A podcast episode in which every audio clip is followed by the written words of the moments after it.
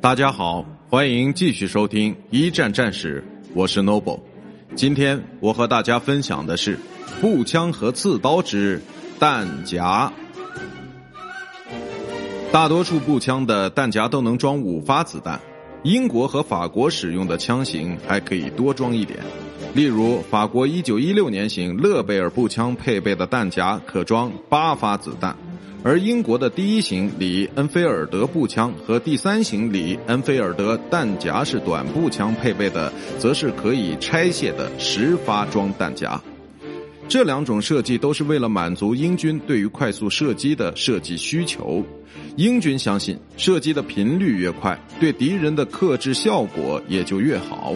而其常规的步兵每分钟最快的速度是射击十五到二十个目标，一般军队的射击频率是每分钟八到十二发。